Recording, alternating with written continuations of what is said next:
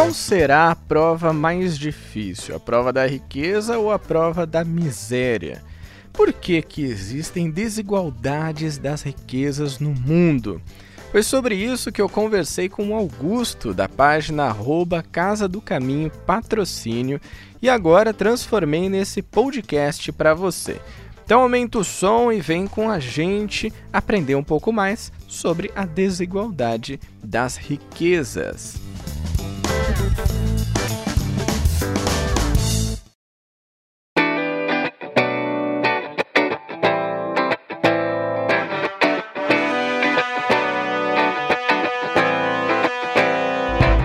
Olá, meu amigo Júlio.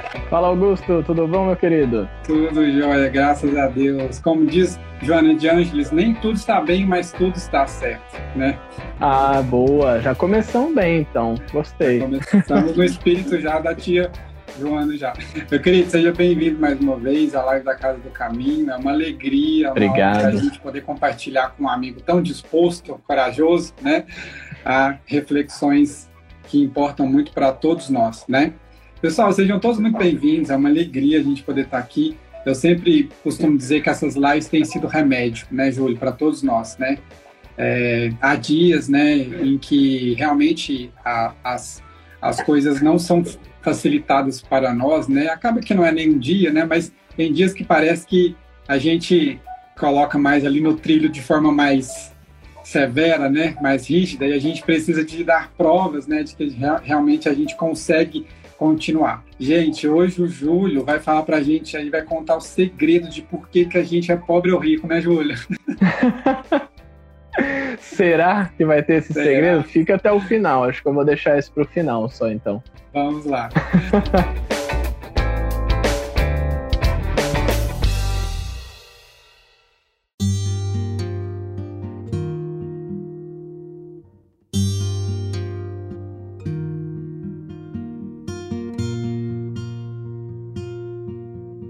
Convido a todos a fecharem seus olhos do corpo, acalmarem o seu corpo físico, as suas mentes, elevar os nossos espíritos ao Pai, Criador da vida, que nos concede diariamente a oportunidade de aprender, crescer e evoluir com base nos seus ensinamentos que ao longo do tempo, ao longo das nossas experiências, nós temos a chance de entendê-los, de incorporá-los um pouco mais, com, a, com o apoio, com o suporte daqueles espíritos amigos que nos intuem, assistem, tanto nos instantes de dificuldade, fraqueza, colocando a nossa fé à prova a todo instante, para que nós possamos aprender, evoluir, sendo esse o principal intuito de nós estarmos aqui nesse orbe, nessa terra, nessa casa que nos acolhe de forma abundante e que saibamos usar os recursos necessários para que nós possamos evoluir. Agradecemos ao Pai pela oportunidade da, da vida, da existência acima de tudo e pela nova chance de a cada dia abrirmos os olhos tendo a oportunidade de reparar aquelas falhas, os erros, pagar um pouquinho dos débitos que temos tido nos últimos tempos, mas com muito amor, compaixão, carinho, acima de tudo por nós mesmos.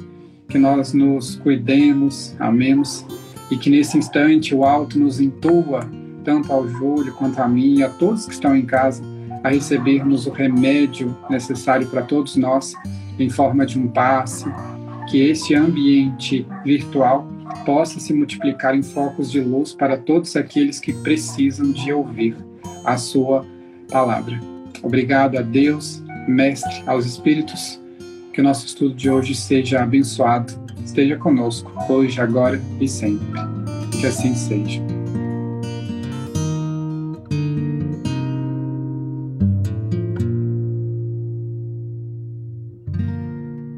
Meu amigo Júlio, então vamos começar o nosso bate-papo aqui agora, né? Só para a gente relembrar, vou pedir licença aos amigos para a gente desabilitar a caixinha de comentários, deixar o nosso amigo falar de forma fluida aí por alguns minutinhos e depois a gente volta para bater um pá, uma prosinha, né? Que a gente gosta de, de, de conversar. Maravilha, Augusto, obrigado. importante isso que o Augusto trouxe logo no início e na prece também. Se hoje você que está aqui acompanhando a gente nessa live não teve um dia tão bacana, se você não teve um dia que foi positivo, ficou mal em algum momento, eu quero te fazer um convite agora. O convite é para que você esteja aqui com a gente, verdadeiramente. Que você reserve esses próximos minutos para se conectar, entrar na mesma sintonia que nós já estamos. Augusto começou com uma prece e agora a gente vai continuar com uma conversa, uma relembrança de tudo aquilo que o Espiritismo vem nos trazer e um entendimento também sobre o tema de hoje, que trata da desigualdade das riquezas. Para que a gente possa compreender também a nossa vida e isso que está acontecendo hoje. Então, se o seu dia não foi bom, ou mesmo se ele foi, esse convite está estendido para que esteja conosco e daqui a pouquinho a gente vai abrir aqui para poder também eh, trocar, conversar, prosear, como a gente gosta bastante. Quando a gente fala sobre a desigualdade das riquezas, não tem como a gente não lembrar e buscar no entendimento do espiritismo as bases da doutrina. Essas bases elas são fundamentais para a gente entender qualquer tema e se você hoje busca na filosofia espírita uma compreensão da vida, ela vai ter, vai te dar essa base, que são cinco elementos, basicamente. Primeiro é a crença na existência de Deus. Então, quando a gente trata de desigualdade das riquezas, se você tira o elemento de crer na existência de um ser superior, de Deus, que lá na questão primeira do Livro dos Espíritos é caracterizado como uma inteligência suprema, ou seja, é aquela inteligência que não erra, é aquela inteligência que não comete equívocos, que não tem desacerto, que não tem desalinho. É a inteligência suprema, criadora de tudo e de todos. A gente começa por aí. O segundo ponto, a gente vai para a existência do espírito, a imortalidade da alma. Como espírito não morremos. A gente tem várias experiências aqui na Terra. E a gente entra, claro, na parte da reencarnação. Então, a pluralidade das existências, a justiça mesmo da reencarnação. Por que, que a gente está aqui nesse momento? O Augusto, que encarnou em patrocínio, está em Minas, eu que estou aqui em São Paulo, você que está aí na Bahia, João Pessoa, no Rio Grande do Sul, na Flórida ou qualquer outro lugar, na família que nós estamos. Então, reencarnamos aqui. Há a comunicação entre os espíritos, então a gente consegue ter contato com os espíritos, e isso é bem interessante porque eles vieram nos contar muita coisa e contaram para o Kardec. O Kardec, muito esperto, falou: Eu vou botar tudo isso num livro, porque a gente já tem essa tecnologia disponível, vamos compartilhar esses conhecimentos aqui com a galera todo mundo vai curtir bastante. Foi um perrengue, claro, foi difícil para ele, ele passou por inúmeros desafios, mas conseguiu. E a pluralidade dos mundos habitados. Mas por que, que eu estou fazendo esse resumo antes de falar de desigualdade das riquezas?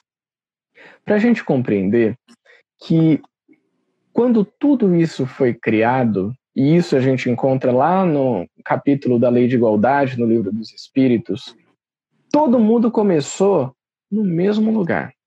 Vocês já pararam para pensar nisso? Eu vou fazer aqui um exemplo com uma história entre eu e o Augusto.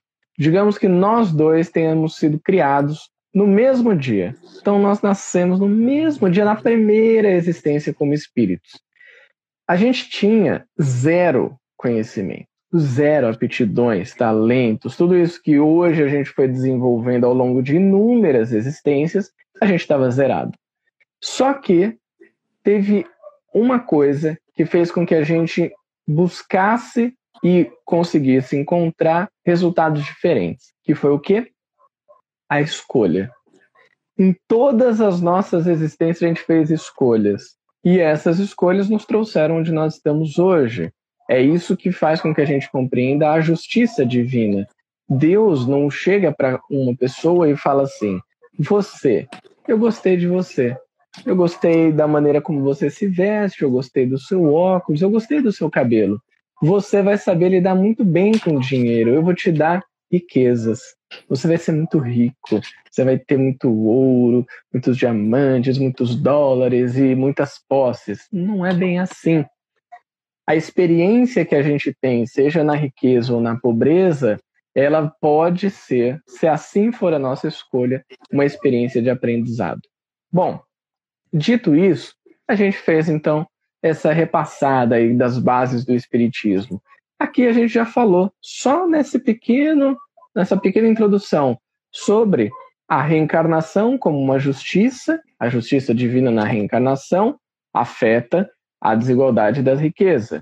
A gente falou sobre pluralidade de mundos habitados. Existem mundos que são muito mais é, não ricos no sentido material, mas muito mais prósperos no sentido de felicidade. A gente não chegou lá ainda, a gente está num mundo que é muito desigual. Estamos aqui.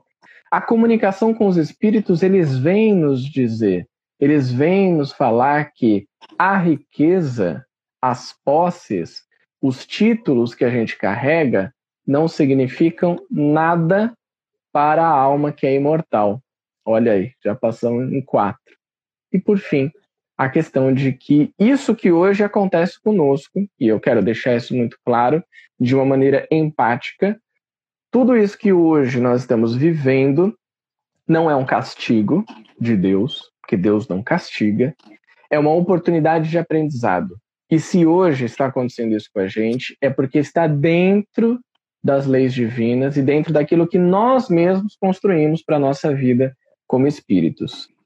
Tá bom, Júlio, mas Vamos entender então a desigualdade das riquezas, porque o pessoal já deve estar cheio de dúvida, né? Estão lá assim, o dedo está travado no, no teclado, só esperando Augusto liberar ali os comentários para a gente começar a falar sobre isso. Quando a gente trata de desigualdade das riquezas, é importante que a gente trate também das desigualdades sociais como um todo. E lá no livro dos Espíritos, o Kardec perguntou sobre isso.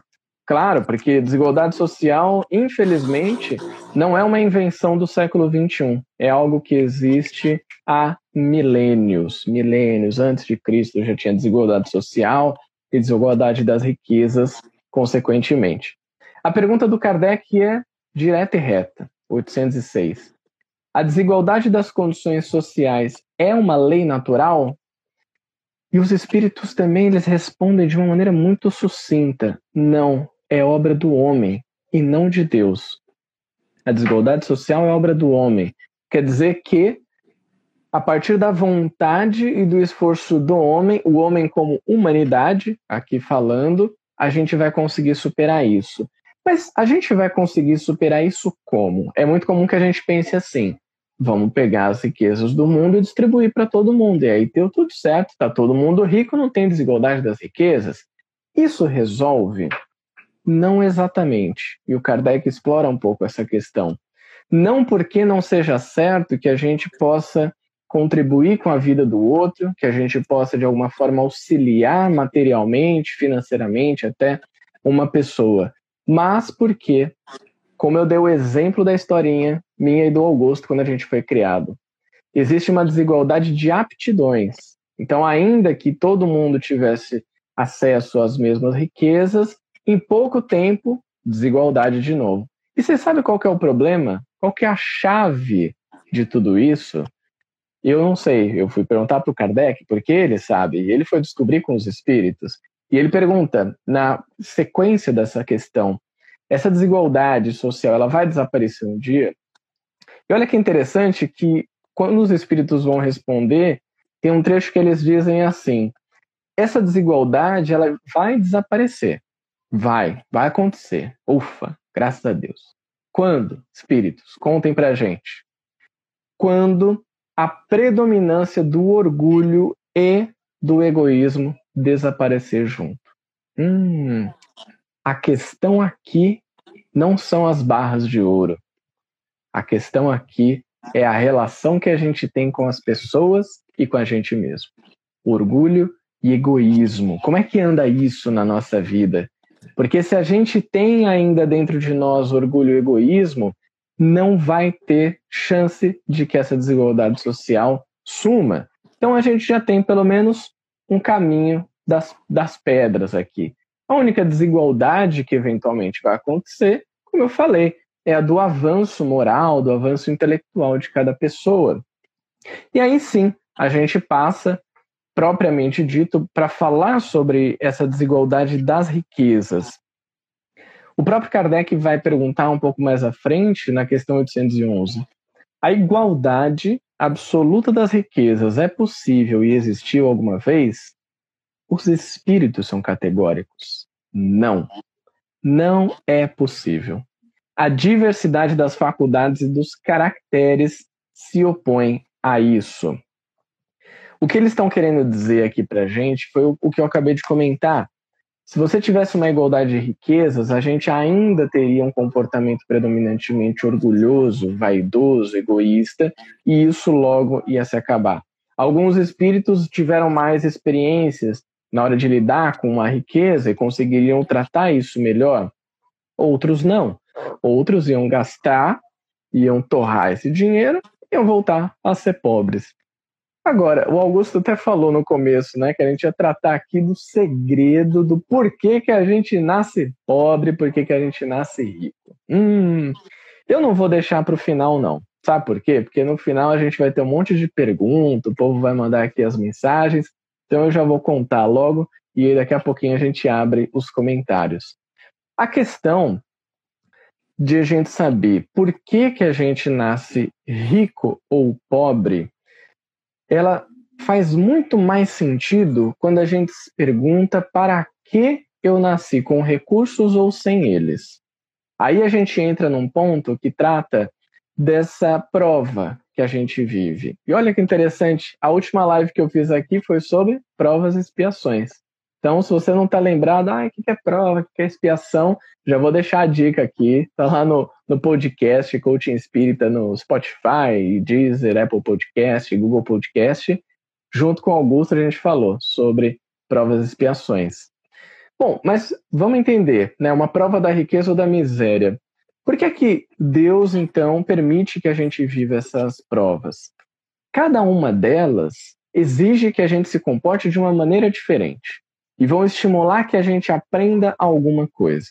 Se eu tenho acesso aos recursos necessários para viver, e para viver até com aquilo que é supérfluo, aquilo que vai além das necessidades básicas humanas, o que será que a vida está querendo que eu aprenda? Essa pergunta ela é relativamente fácil. A gente já tem um avanço moral e a gente já conversando com as pessoas, a gente percebe que há esse entendimento para que a gente possa desenvolver em nós também a humildade, deixar a vaidade cada vez mais de lado, destruir dia após dia, um pouquinho de cada vez, o orgulho e o egoísmo. O egoísmo é aquilo que faz com que eu queira tudo só para mim. E muitas vezes eu faço isso em detrimento até do bem-estar e da vida do outro. Aqui a gente pode falar, você que está aí nos acompanhando, vai lembrar daquele chefe que você acha que é um crápula, porque ele está arrancando o seu osso tudo, seu couro está fazendo você trabalhar para ele ficar mais rico, para que ele tenha mais dinheiro, cresça, e isso sem ter empatia com as pessoas que estão trabalhando, sem ter uma conexão verdadeira e positiva de crescimento mútuo. Isso faz com que a gente pense no egoísmo. Mas e do outro lado, será que a prova da miséria ela é pior que a prova da riqueza? Isso no livro dos Espíritos é questionado também, e eu acho que é uma pergunta muito boa, porque faz com que a gente perceba e não se ache menos ou mais que alguém. Isso é muito comum do ser humano. Ah, não, porque eu sou rico, a minha prova é muito mais difícil. Você não sabe a dificuldade que é viver com muito dinheiro. Aí a pessoa que é pobre fala: Não, você que não sabe a dificuldade que é passar necessidade, viver na miséria. E aí vira essa briga para ver quem sofre mais. A minha grama tá um desastre, é uma buraqueira aqui cheia de bicho, de praga. O outro não, mas a minha grama pegou fogo, você não viu esses dias aqui invadiram minha grama. Então, é exatamente isso, fica nessa disputa. Kardec vem e falou: gente, parou, quinta série, acabou, hein? Vamos lá, vamos resolver isso. 815. Qual dessas duas provas é a mais perigosa para o homem? A da miséria ou da riqueza? E os espíritos respondem: tanto uma como a outra. O que é mais interessante da resposta dos espíritos é que eles dizem. É assim, se, eu vou fazer o parênteses antes de finalizar essa questão. Sabe por quê? Quando a gente estuda o livro dos espíritos com calma, com tranquilidade, com paciência, você percebe que tem mensagens subliminares nas respostas. Ah, Júlio, eu queria aprender aí como ser uma pessoa melhor. Eu queria saber qual que é o buraco que eu posso cair se eu estiver vivenciando uma prova da riqueza. Qual é o buraco que eu posso cair se eu estiver vivenciando a prova da miséria? Tem essa pergunta no livro dos Espíritos? Bom, dessa forma não. Mas olha que interessante a resposta que eles dão aqui. A prova da miséria provoca a murmuração contra a providência. Ou seja, quem vivencia a prova da miséria tem uma predisposição, pode acontecer que essa pessoa reclame mais com Deus, culpe Deus, questione Deus por que isso acontece e às vezes até se afaste de Deus por achar que aquilo é um castigo, que aquela pessoa está vivenciando algo que ela não merece. Na sequência, eles finalizam a frase: A riqueza leva a todos os excessos. Quem tem acesso a essa prova da riqueza corre muito mais perigo de chegar nos excessos, excessos de toda ordem, excessos de ordem material, comprando muita coisa, consumindo, esbanjando, ostentando, excessos até mesmo do seu corpo. Então, utilizando o máximo de substâncias, bebendo coisas caras, comendo alimentos gordurosos e caros também, excessos na ordem sexual, vivenciando inúmeras experiências, gastando muito dinheiro com isso também e por aí vai. A prova da riqueza te dá acesso a tudo isso. É como se você pudesse literalmente escolher: eu quero acessar aquela porta, agora aquela, agora aquela outra, aquela, aquela outra. E a da miséria faz com que você não tenha acesso a praticamente nenhuma dessas portas. Falamos aqui da desigualdade da riqueza, das provas da riqueza e da miséria.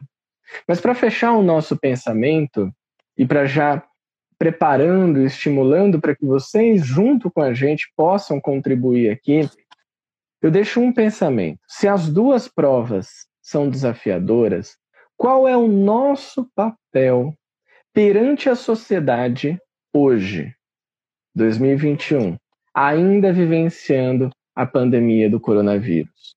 Sabendo que, algum, para algumas pessoas, isso não teve uma, uma consequência negativa financeira para suas vidas, talvez até tenha melhorado em algum sentido. Para outras, teve uma consequência catastrófica. Cabe a cada um de nós julgar isso, apontar o dedo para o outro e falar: olha, Deus não faz nada de errado. Você está vivendo aí, a culpa é sua, hein? Se vira. O problema é seu. Não, com certeza não.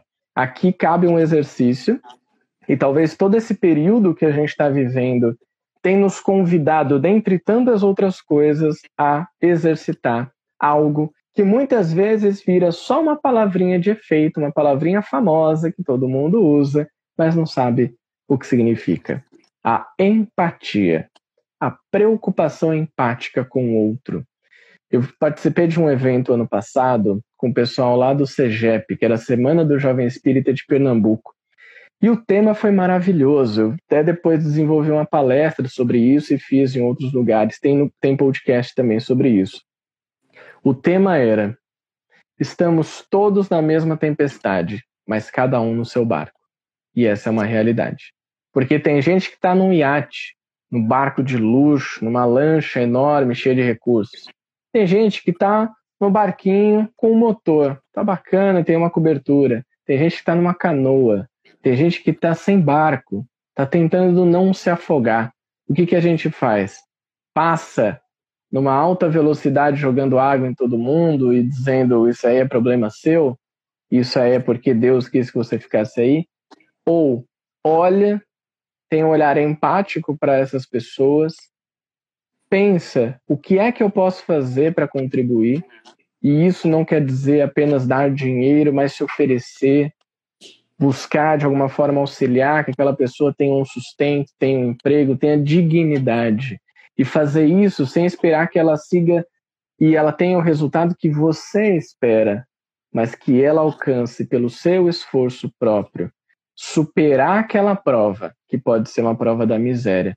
Da mesma maneira que essa pessoa que vive uma situação mais precária de miséria também pode ser uma grande professora para aqueles que estão vivendo a prova da riqueza, porque pode demonstrar a importância de dar valor às pequenas coisas, aos detalhes, aquilo que é o mais necessário, o mais básico. E a gente tem vivido isso, a falta muitas vezes do básico, na desigualdade da riqueza, na prova da riqueza e da miséria. Hoje, ninguém usando uma situação que nós estamos vivendo consegue, por exemplo, comprar mais oxigênio. Chega um limite que as instituições conseguem atender as pessoas.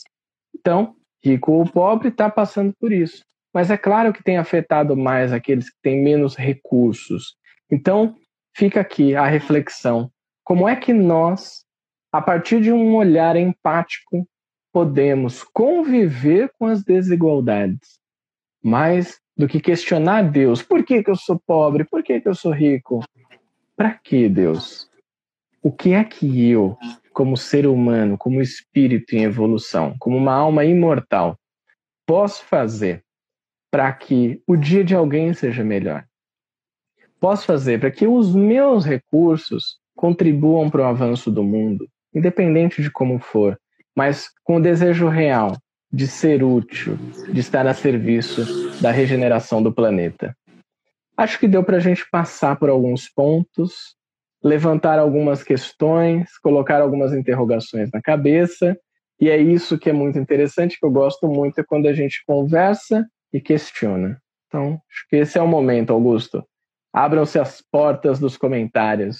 Para a nossa evolução, Júlio, é, traga aqui uma dúvida com relação ao que você colocou. É, nós sabemos que a lei de Deus ela é imutável e a lei dos homens ela sofre modificações de acordo com a compreensão, de acordo com a época, o desenvolvimento, né? A nossa lucidez em entender a lei divina vinculada à lei dos homens, que é falha, né, falível, sempre foi, e acreditamos que por um bom tempo aí, não posso dizer que para sempre vai ser, porque eu não sei se eu vou ficar para sempre, né, mas a gente sabe que ela é mutável. Com relação às nossas provas e expiações, fala um pouquinho para a gente se, é, se essa capacidade financeira, se essa dificuldade, condição social, ela pode influenciar diretamente na minha capacidade de conseguir vencer as minhas más inclinações com relação às minhas provas do cunho é, do ponto de vista moral? Ótima pergunta sua, Augusto. Então, será que a gente consegue, né, de acordo com a nossa condição financeira, vencer as provas é mais fácil, mais difícil? Sabe uma coisa que é interessante que você comentou agora há pouco?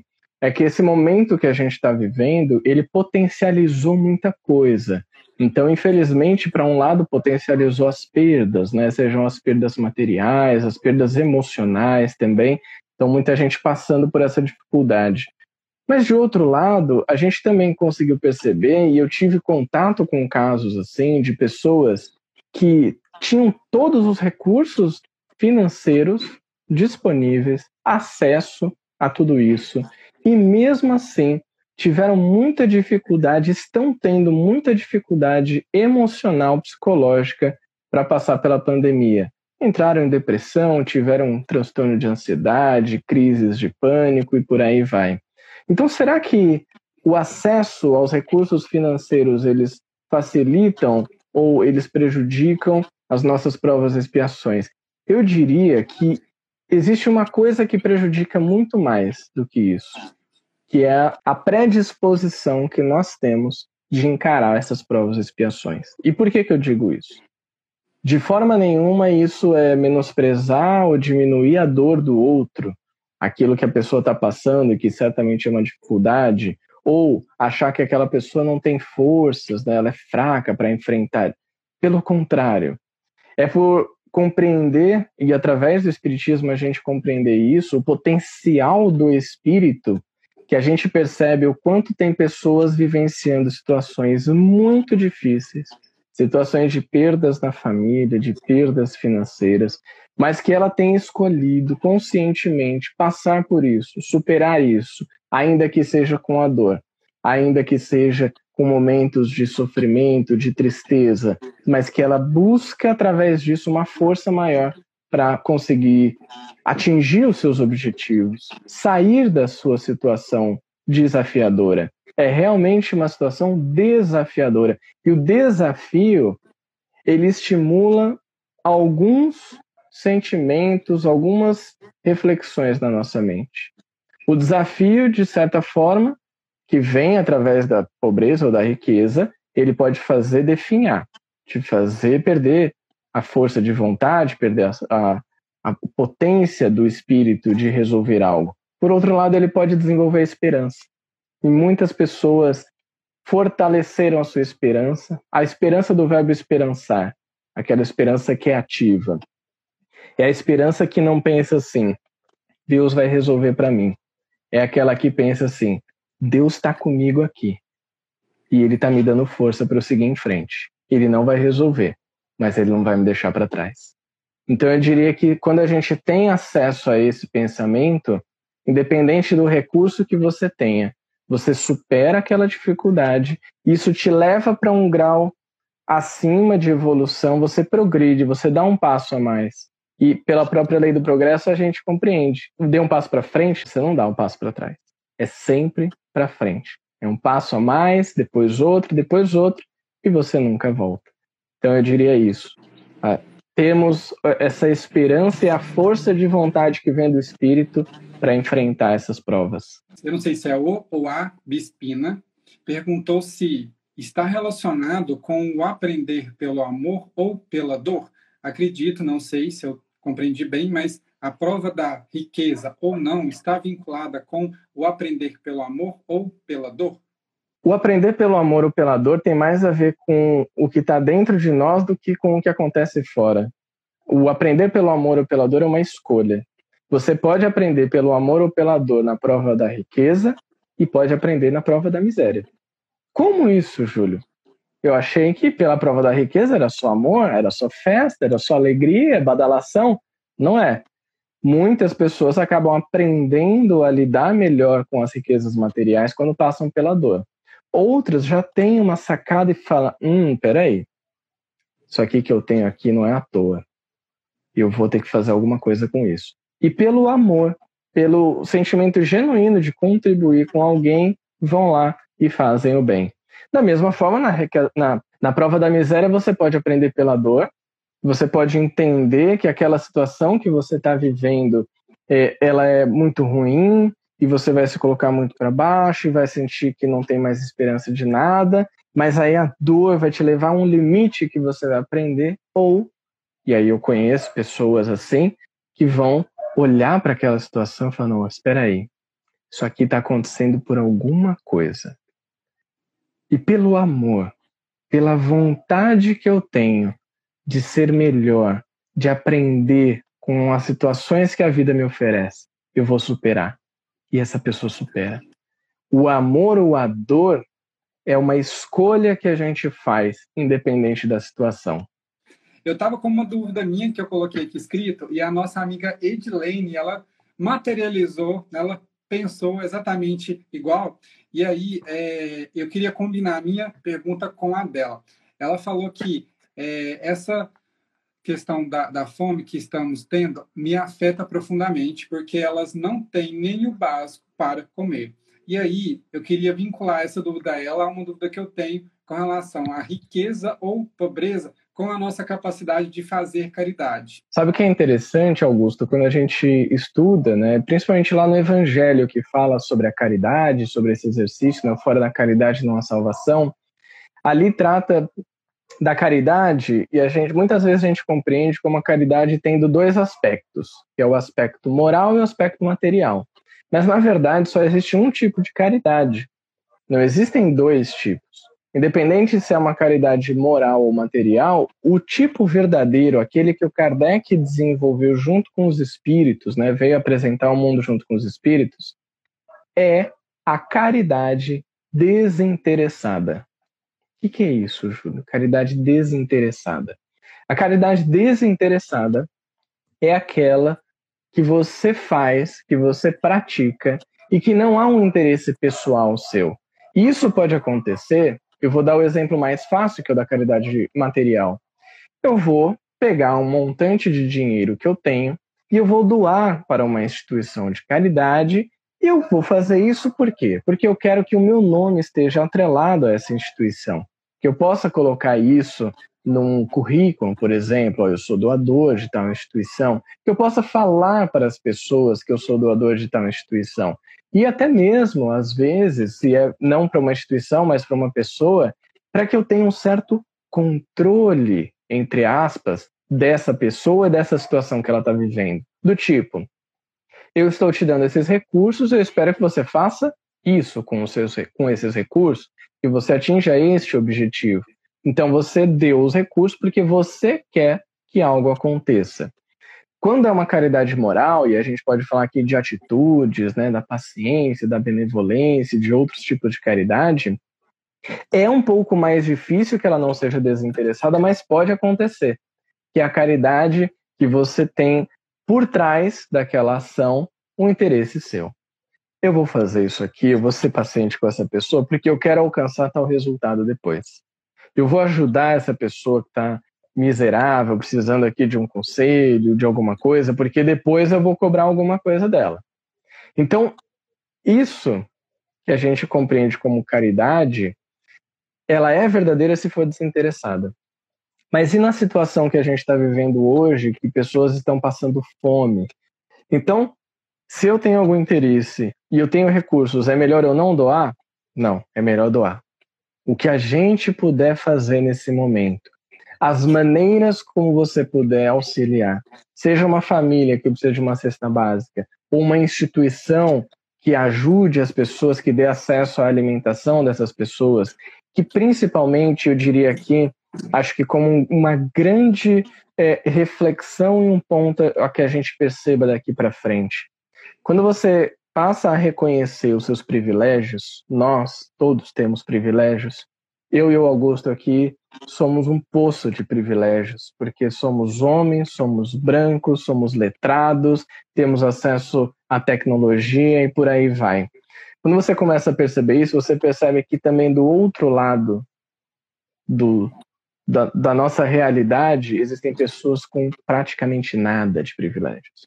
Então, se a gente pode ajudar que a gente ajude, por exemplo, instituições que acolhem pessoas transexuais, que têm mínimo de oportunidades na vida, pessoas que apoiem projetos que dão condições melhores de vida para pessoas periféricas, pessoas que estão longe dos grandes centros, pessoas pretas, pessoas enfim, indígenas e tantos outros grupos sociais que têm menos acesso do que nós. Não é só uma questão de você é, ter a desigualdade das riquezas, mas também das oportunidades. É o acesso a essas oportunidades. E aí eu lembro mais uma vez a questão da gente aprender pelo amor ou pela dor. A caridade também pode acontecer dessa forma. A gente pode viver uma situação muito ruim para perceber que a caridade é positiva e que a gente pode compartilhar, ou nesse momento a gente pode parar alguns minutos do nosso dia e pensar como é que eu posso contribuir para as pessoas que hoje têm muito menos acesso que eu.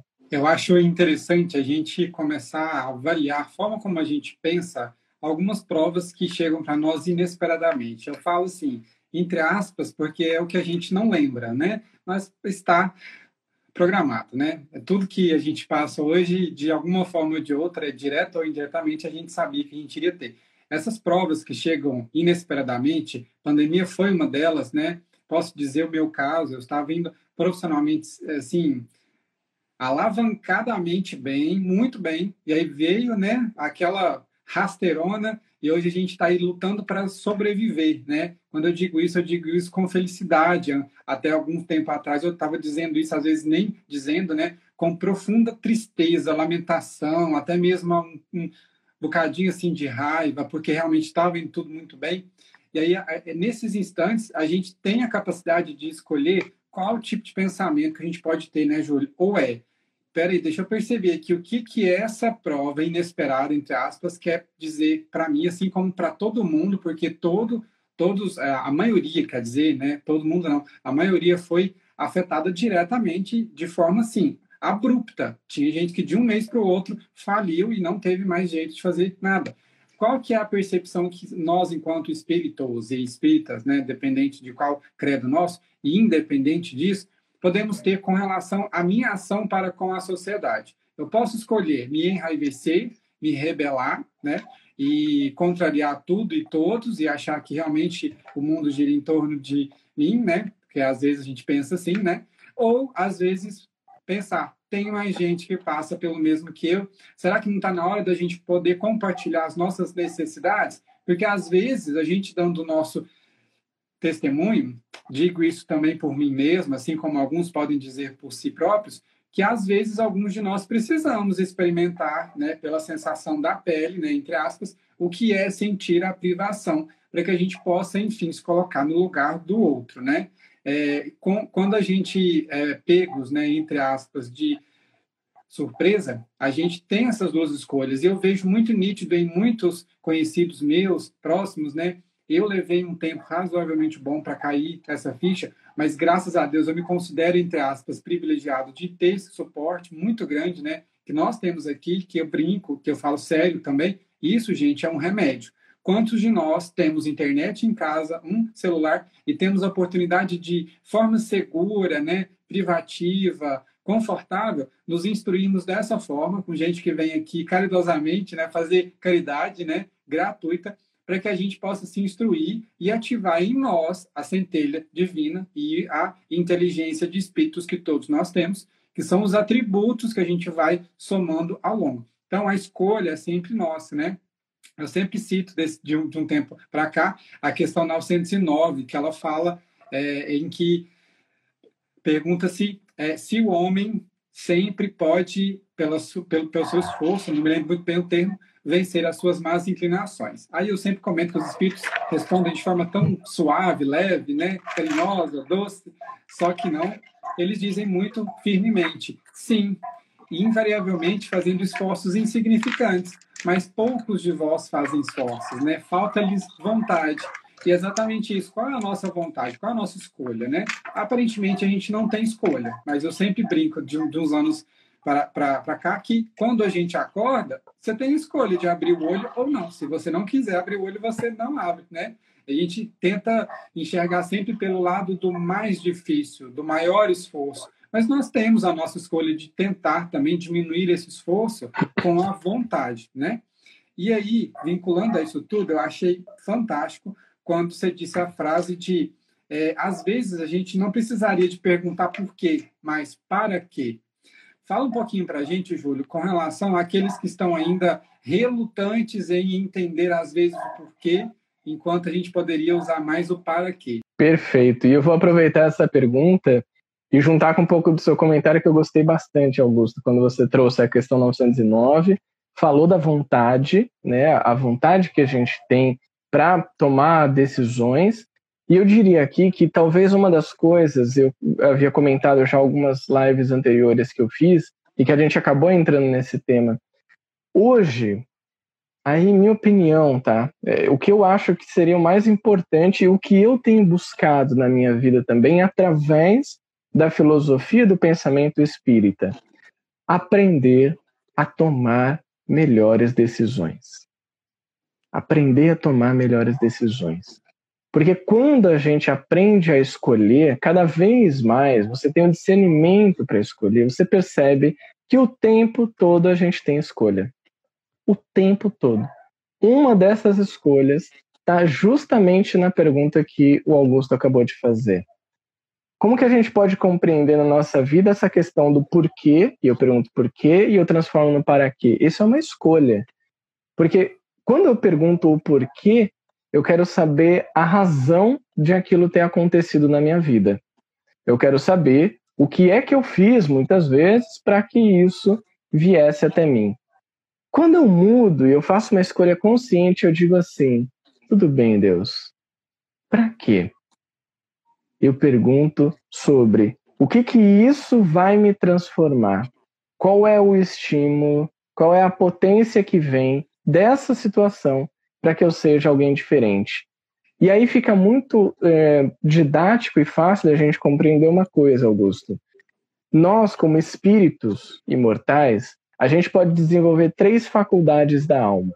São três faculdades do espírito, que é a inteligência, baseada na razão, né, no nosso senso é, de razão, a vontade, como você bem colocou, e essa está atrelada ao livre-arbítrio, ao nosso senso moral, e a criatividade está aliada ao nosso senso estético, à imaginação. Então você tem ali razão, vontade imaginação. Razão é conhecimento. Estou passando por uma situação difícil. O que é que eu posso aprender tecnicamente de conhecimento? O que eu posso adquirir de mais inteligência nesse momento? Estou passando por uma situação difícil. O quanto eu posso exercitar da minha vontade de superar essa situação? de fazer uma escolha melhor, de através do meu livre-arbítrio assumir a responsabilidade da minha vida, disso que está acontecendo agora, e escolher: eu vou por esse caminho, eu vou lutar com isso, eu vou ter coragem de enfrentar essa situação. E por fim, estou passando por uma situação difícil, como é que eu posso exercitar através da minha imaginação a criatividade para superar essa dificuldade? Muitas pessoas, inclusive, olha só, a gente voltando na, na prova da riqueza, muitas pessoas, milionários, bilionários, tiveram crises absurdas, foram parar, foram no fundo do poço. E quando, eu gosto muito de ler biografias, né? Então eu leio essas biografias, eu acho fascinante. E conseguiram, através de um exercício de criatividade, de vontade e de razão, né, de conhecimento, crescer. É fácil? Sem dúvida que não. É para todo mundo? Também não. Nem todo mundo tem as mesmas oportunidades. Mas cabe a cada um de nós parar nesse momento e pensar: eu posso perguntar para quê, ao invés de querer saber o porquê. Esse é um exercício que exige vontade, porque o conhecimento a gente acabou de compartilhar. Eu e o Augusto, gente, acho que a gente complicou um pouco a vida das pessoas, né, Augusto? Porque o conhecimento a gente passou. Falta o quê? Vontade de colocar isso no dia a dia e a criatividade, usar a sua imaginação para pensar em maneiras de superar esses desafios. Amigo, para a gente continuar aqui e finalizar com os outros dois tópicos, os últimos que, que eu tenho aqui, é, a gente pode dizer que a nossa capacidade, no caso da riqueza ou pobreza, é, tem uma ligação direta com é, com o oposto dos que vivem próximo. Ou seja, se eu sou rico, extremamente rico, a minha causa, a minha prova, ela está vinculada diretamente e obrigatoriamente com quem não tem a mesma condição que eu, ou seja, seria Lego, uma peça encaixa com, com a outra, ou não necessariamente. Por exemplo, eu tenho muitos, é, eu tenho muitos assim, né, comparativamente, amigos próximos que eles têm uma condição financeira é, bem boa, podemos dizer assim. E a gente sempre ouve algumas pessoas dizendo assim: ah, fulano de tal tem condição tão boa, poderia fazer muito mais. Só que a gente não sabe até quando que realmente eles fazem, se eles fazem, ou se é vontade deles fazer. A gente às vezes fica cobrando aquele que encontra numa situação X fazer alguma coisa que a gente nem sabe se eles estão fazendo até mais do que nós que não temos o que eles têm, né? Boa, boa pergunta essa, Augusto. Eu acho que essa relação matemática de que é, a gente vai ter a mesma quantidade de pessoas passando pela miséria, pela é, riqueza, eu acredito que não seja assim, porque na verdade, vivendo no mundo de provas e expiações, a gente sabe que dos cinco tipos de mundos habitados, o nosso é só o segundo.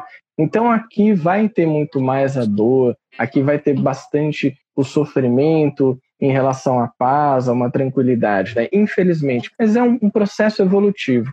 A gente vai superar isso. Agora, você colocou uma, uma questão que é interessante. A gente olha para o outro e fala, aquele devia fazer muito mais. E você, acho que matou já essa questão, realmente está bastante iluminado, não só aí com a sua luz, mas tem uma luz ali atrás que eu estou vendo também. é, quando você diz que é isso, né? Será que não está fazendo? Ou será que não está fazendo o que a gente quer? E aí eu tenho que trabalhar esse meu lado controlador de dizer eu queria que essa pessoa fizesse tal coisa. Se eu tivesse no lugar de fulano, eu faria. Será? E a gente só vai saber quando a gente vivenciar isso. E isso nos traz para o ponto chave dessa questão. Você só controla aquilo que você faz e como você reage ao mundo, ao que você faz e ao que o mundo faz perante você. Então não cabe a cada um de nós apontar o dedo e falar que ele devia fazer mais e que ele devia fazer menos, devia fazer para X ou para Y. Cabe pensar, bom, eu não tenho aquela condição financeira, eu tenho a minha. O que é que eu posso fazer com isso? A gente vai lembrar lá do óvulo da viúva. Ela não tinha nada. E ela deu tudo que ela tinha ali. E tinha gente ricaça que estava dando uma moedinha, outra, né? Um negócio mais é, é, de boa ali. E aí? Qual que é o caminho que a gente vai escolher? Jogar para o outro a responsabilidade do que a gente pode fazer ou assumir a responsabilidade da nossa vida? Meu amigo, você conseguiu responder de forma parafraseada tão suave e leve, que eu acho que eu vou até tentar condensar um pouco mais para espíritos como eu, que tem uma certa dificuldade. Ou seja, para, parafraseadamente, você disse que os únicos responsáveis pela nossa evolução, independente da nossa condição social, somos nós mesmos, ok? Exato. Então, gente, quando a gente achar que alguém tem que fazer algo, normalmente quem tem que fazer somos nós, né? Somos nós.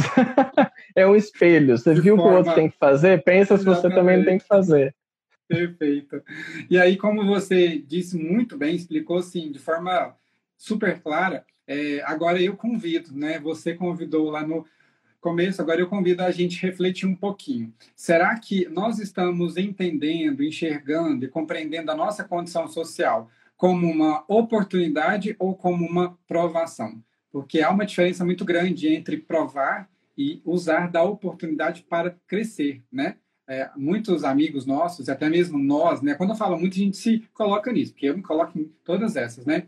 Quando a gente está numa condição social em que nós nos sentimos desprivilegiados, que a gente sabe que não é, que a gente está realmente condizente com a faixa que a gente consegue, né? Isso se explica muito bem. Pessoas que recebem heranças volumosas e conseguem simplesmente dissipá-las em instantes recordes, né? E tem gente que nunca teve nada que consegue levantar fundos de forma assustadora. Então nós estamos realmente vibrando na condição social em que nós conseguimos sustentá-la, né? E aí a gente sempre precisa de ver que hoje a minha condição ela está me favorecendo ao meu melhoramento, ao meu aperfeiçoamento, ou ela está me limitando, claro que não ela, mas a minha forma de ver, ao meu desenvolvimento. Ela está me limitando ou está me estimulando, né? E aí, como você mesmo disse, né, complicamos a vida de todos os nossos amigos aqui e dos que vão ver essa live daqui a pouco, porque esse é o papel de nós aqui, né? Pessoas que suscitam reflexões, cujo pessoa que vos fala também vai refletir sobre isso. Né? Sim, e eu também, porque é, tudo isso que você trouxe também, Augusto, acho que foi muito importante e eu gosto muito. E aquela outra nossa experiência foi muito legal, falando de provas e expiações, porque a gente trocou muito. Então, eu saio, eu vou usar até o termo aqui, né, da, da nossa live. Eu saio daqui muito mais rico de conhecimento por essas trocas. E acho que isso é interessante da gente refletir, sabe? É, talvez a situação que a gente está vivenciando hoje, dessa pandemia, de tudo, enfim, que cada pessoa no seu contexto está vivendo, também nos dá a oportunidade, e não é que está forçando isso, mas é uma oportunidade, de a gente dar valor para coisas que a gente não dava antes. Por exemplo, ah, eu tenho que ficar em casa, não posso sair. Mas pode ser uma oportunidade de dar mais valor para a nossa casa, para o ambiente que a gente está, para as pessoas que estão aqui nesse ambiente. Então, eu vejo que são várias oportunidades, só que depende de cada um de nós observá-las. Para a gente finalizar com chave de ouro a nossa live de hoje, vamos ler aqui o comentário lembrete, né, que a nossa amiga Raquel nos trouxe de João, capítulo 16, versículo 33. Eu disse essas coisas para que em mim vocês tenham paz. Neste mundo vocês terão aflições, contudo, tenham ânimo, eu venci o mundo. Raquel, muito obrigado pelo presente. Aqui tá cheio de presente, né? Tá cheio de luz, né? Tá em casa, tá aqui, tá no estúdio. E aí a gente finaliza essa live hoje com sentimento de gratidão, como o próprio Júlio diz, muito mais ricos do que antes. E aí eu trago uma frase aqui que eu li em algum lugar, não, não me lembro onde, mas incorporei ela para mim. Às vezes a gente precisa perder tudo para saber que a gente já tem tudo, né? Júlio, muito Perfeito. obrigado de coração, tá? Pela sua colaboração, pela sua, pela sua doação e caridade, né? Para com todos nós, né? Para consigo também, a gente sabe disso, né? E a gente se coloca de braços abertos, de portas escancaradas. A Casa do Caminho está com as suas portas abertas, tá? E a gente espera que a gente se encontre mais vezes para essas trocas que são muito ricas e que eu acredito com toda certeza, sem sombra de dúvidas, que nós estamos hoje mais que iluminados, estamos abençoados. Augusto, eu agradeço demais pela oportunidade, pelo convite que você fez. Também estou super conectado, à disposição e muito feliz de participar aqui com vocês. É sempre algo muito engrandecedor, como foi da outra vez e hoje também. Espero que em breve a gente esteja juntos comendo um belo de um pão de queijo mineiro, todo mundo vacinado. E isso eu posso dizer, eu vou dar muito mais valor para esse contato com as pessoas, de conhecer pessoas novas como você, que me ensina tanto, que tem feito um trabalho incrível aqui na Casa do Caminho. Então, só posso desejar muita paz, que Jesus continue abençoando e iluminando a Casa do Caminho, para que ela abrace, acolha todos que estão sedentos pela riqueza que é a doutrina espírita. Amigo, abraço, fica com Deus, a gente se encontra aí, tá bom? Grande abraço, Augusto, até a próxima.